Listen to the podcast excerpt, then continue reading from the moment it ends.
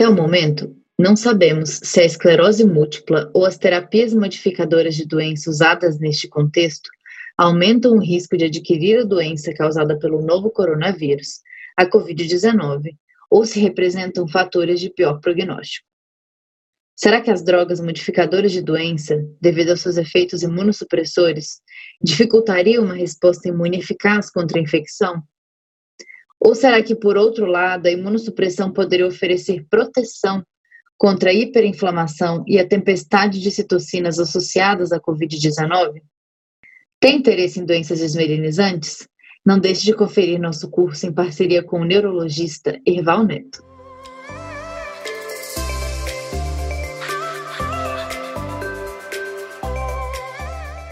Olá, sejam muito bem-vindos ao podcast Neuronews, mais uma iniciativa digital da Neurorádio a fim de promover a democratização do ensino em neurociências, trazendo semanalmente conteúdo científico fresquinho e promovendo discussões descontraídas com especialistas da área. Eu sou Bárbara Trapp, radiologista e cofundadora da Neurorádio, e no episódio Neuronews de hoje vamos conversar um pouco a respeito dos desfechos da Covid-19 nos pacientes com esclerose múltipla. Este episódio foi baseado em um estudo observacional desenvolvido na cidade de Nova York, no NYU Langone MS Comprehensive Care Cancer, e publicado este mês na Neurology.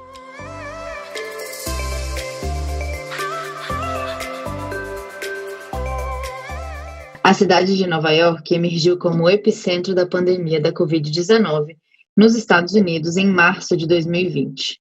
Dada a prevalência generalizada de Covid-19 nessa comunidade, decidiu-se coletar sistematicamente dados de curso clínico da doença na população com esclerose múltipla, visando informar e orientar decisões terapêuticas durante a pandemia. Para isso, foram incluídos pacientes com esclerose múltipla em acompanhamento em quatro grandes instituições de Nova York, que preenchiam critérios clínicos de imagem ou laboratoriais para a Covid-19. Durante o período de março a abril de 2020, 76 pacientes preencheram os critérios de inclusão, sendo 72 com esclerose múltipla e 4 com outras desordens inflamatórias. 84% dos pacientes estavam em uso de terapia modificadora de doença, sendo drogas anti-CD20, como rituximab, as mais usadas. A média de idade foi de aproximadamente 45 anos, variando de 13 a 71 anos, e a maioria dos pacientes eram do sexo feminino e caucasianos. Os sintomas mais comuns relatados foram febre, tosse, fadiga, dispneia e mialgia. Aproximadamente 24% dos pacientes necessitaram de internação hospitalar, sendo que oito deles evoluíram com quadro clínico grave e necessidade de internação em unidade de terapia intensiva. Seis evoluíram a óbito. Todos os pacientes hospitalizados compartilhavam fatores de risco como idade avançada e obesidade. Além disso, nos pacientes graves, associava-se doença arterial coronariana e tromboembolismo venoso.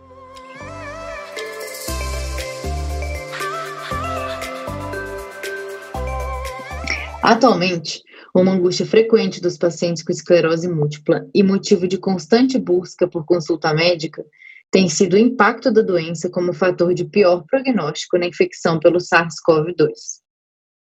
Apesar das limitações inerentes a este estudo, como a amostra selecionada por conveniência e não randomizada, ou a falta de testagem com PCR para SARS-CoV-2 em metade dos pacientes, ele oferece insights interessantes a respeito do curso da Covid-19 em pacientes com esclerose múltipla e naqueles em uso de terapias modificadoras de doença. Além dos fatores de risco também descritos em outros estudos, características específicas da esclerose múltipla, associadas a um curso mais severo da Covid-19, incluíram pacientes não ambulatoriais e curso progressivo da doença. Não foi observada associação entre a classe de terapia modificadora de doença e o desfecho da Covid-19. É importante notar que um subgrupo considerável de pacientes apresentou piora dos sintomas neurológicos antes do início dos pródromos virais. Como é sabido, infecções são causas importantes de pseudoexacerbações de doenças autoimunes. E em áreas com alta prevalência de Covid-19, a testagem para SARS-CoV-2 deve ser considerada antes de iniciada a pulsoterapia.